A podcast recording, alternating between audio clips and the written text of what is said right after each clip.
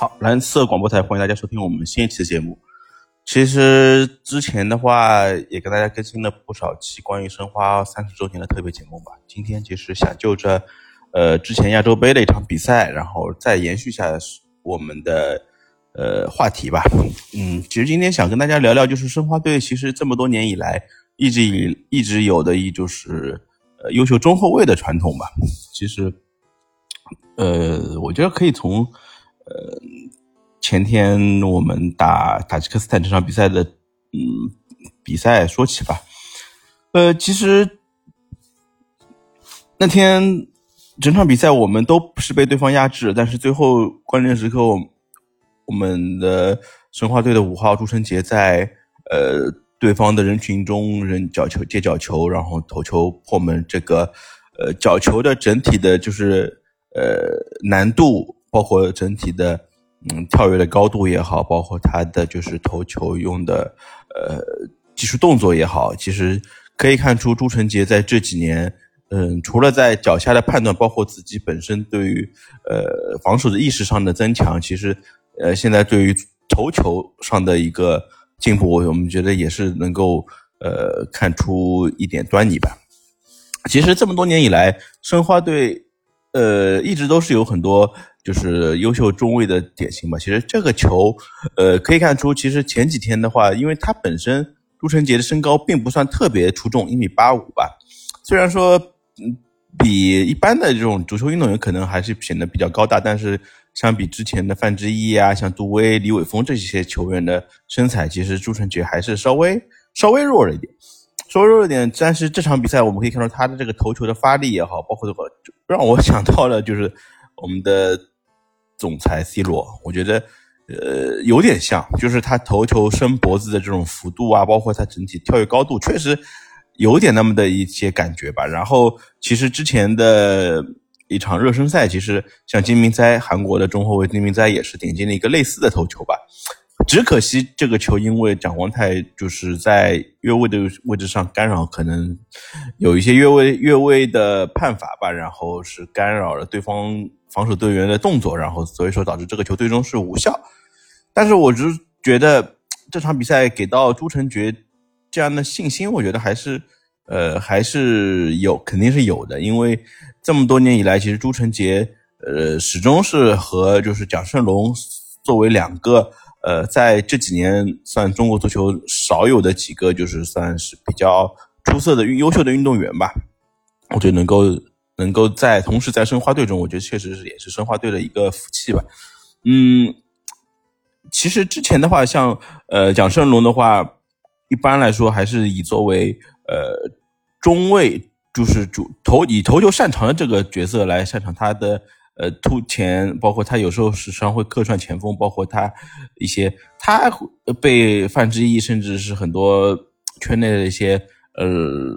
就是民宿吧，就是誉为是其实有可能会接班范志毅的角色，而且他确实，呃，人高马大，而且身体素质可能比朱晨杰更为优秀。但是可以看到，朱晨杰凭借在多年国家队的征战，包括在申花队的，呃，已经作为队长来出战联赛吧，我觉得他对于他个人的磨练，我觉得还是比较充分的。其实，嗯，可以看到。呃，像蒋胜龙的话，这么多年来以头球见长，他可能更多的是我被我们看到的是他的天分所在吧，天赋，嗯，加上后期，其实在经过各个队的磨练之后，其实他也是有从今年二零二四，从去年二零二三年开始，就是可以看到他们都有很长足的进步吧。然后，呃，朱晨杰更是如此吧。其实他的稳健虽然说可能不显山不漏水，但是他。已经是能够作为定海神针在申花队，呃，表现出自己的一些很大的价值吧。然后，包括他已经作为队长，已经已经已经经历了很多了吧。包括国家队的十二强赛，包括就是俱乐部一些就是成绩的起伏吧。我觉得都已经是能够作为呃，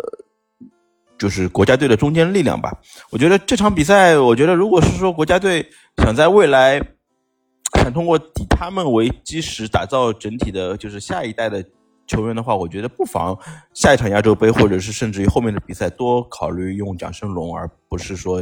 呃，用蒋光太。我觉得，呃，或者说是用吴少聪这样的一些球员，可以说就是说，嗯，就是用这些年轻球员参加亚洲杯，来对他们未来能够征战征战世界杯预选赛也好，其他的比赛也好，甚至于对他们。出国留洋的一些经历的增加，可以说是，其实还是对中国足球对于呃可可能会提供更加宝贵的一些财富吧。我觉得不妨去考虑，因为从申花队这么多年以来的，就是中卫，其实最早可能是从陈耀东、张卫华，就是说慢慢开始到范志毅，然后其实呃这么多年以来，包括后面。以随着就是，其实包括乃至于像吴斌啊，像就是陈耀东这批球员，他本身虽然说身体素质可能没有像那个范志毅这么劲爆，但是，呃，但是他们的一些个人特点，包括其实当时吴斌其实有很多的一些，呃，后插上破门啊，包括一些，尤其是像对陈呃当时的四川全兴才有梅开二度的表现，包括甚至于像。后期有些可能因为申花队在中后卫上有些断代嘛，然后有这些隐形间外援啊，或者是一些其他的球员，然后慢慢的话开始进入到两千年之后，可能像呃杜威啊，像后面开始就是说有威风组合，叫包括后面的就是现现在可能就是到了蒋胜龙和朱晨杰这一代，可能就是说呃这么多年以来，就是也是靠徐根宝的这个。可谓是可以说是三四代的球员吧，然后也是构筑成了申花队现在国产后防线还算比较稳固的一个前提吧。嗯，包括其实范志毅能够去到海外，一方面是我觉得就像他所说的，其实零二年那届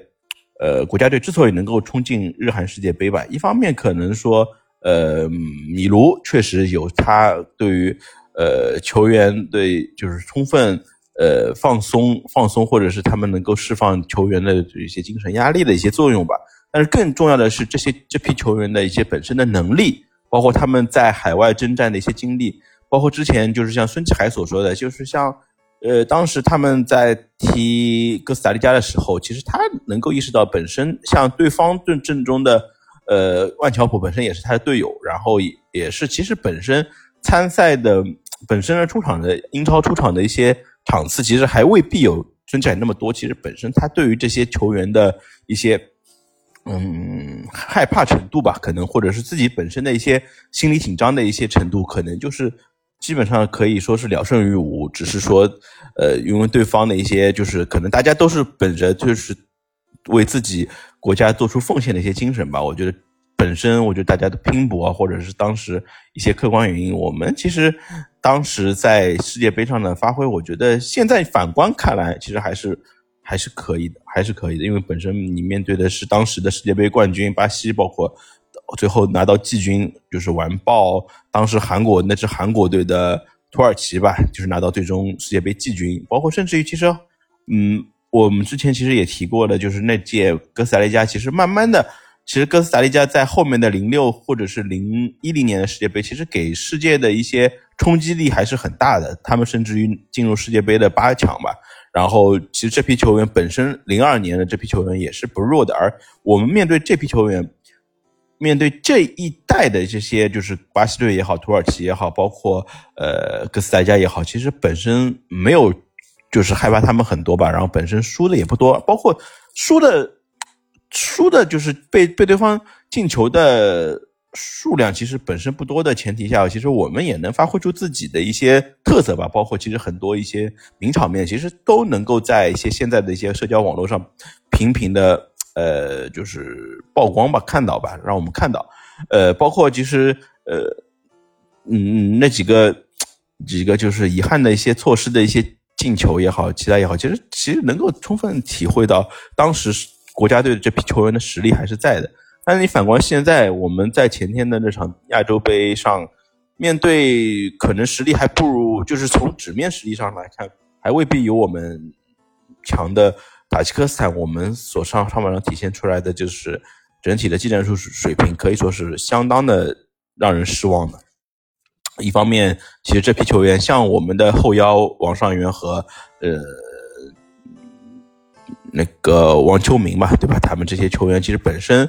呃在俱乐部可以说是发挥的不错，包括去年联赛中发挥的也算比较的稳定。但是面对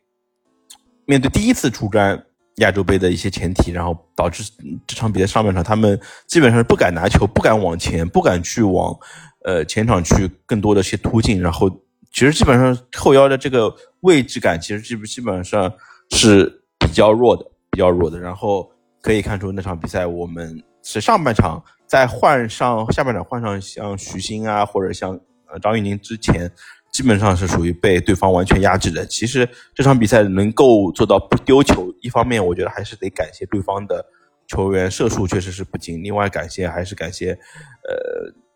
门将的一些帮助吧。我觉得这个。确实，我我觉得就是对于我们后防，包包括其实我们后防线表现也是，呃，表现还是比较稳定的。就是朱晨杰也好，在进球之前，其实他也是能能够顶住压力，能够力保胜，力保那个国家队在这场比赛中不被丢球。我觉得也是起到很关键的作用。只是我希望像朱晨杰也好，蒋胜龙也好，如果是以后有机会能够登陆到海外的话，我觉得也是一个需要去把握的机会吧。另外的话，就是其实像这两年，其实如果是说国内足球环境有缓解的话，也是希望这些球员能够利用好自己的，利用好自己的一些就是能力吧，能够在申花队充分立足，能够包括在国家队也好，对于这些热身赛也好，包括这些呃，随着现在疫情放开，就是这些就是国家队比赛可能也会慢慢的安排上来。然后面对这些就是国际 A 级的比赛，不管是面对韩国也好、泰国也好，甚至于塔吉克斯坦也好，这些球队能够，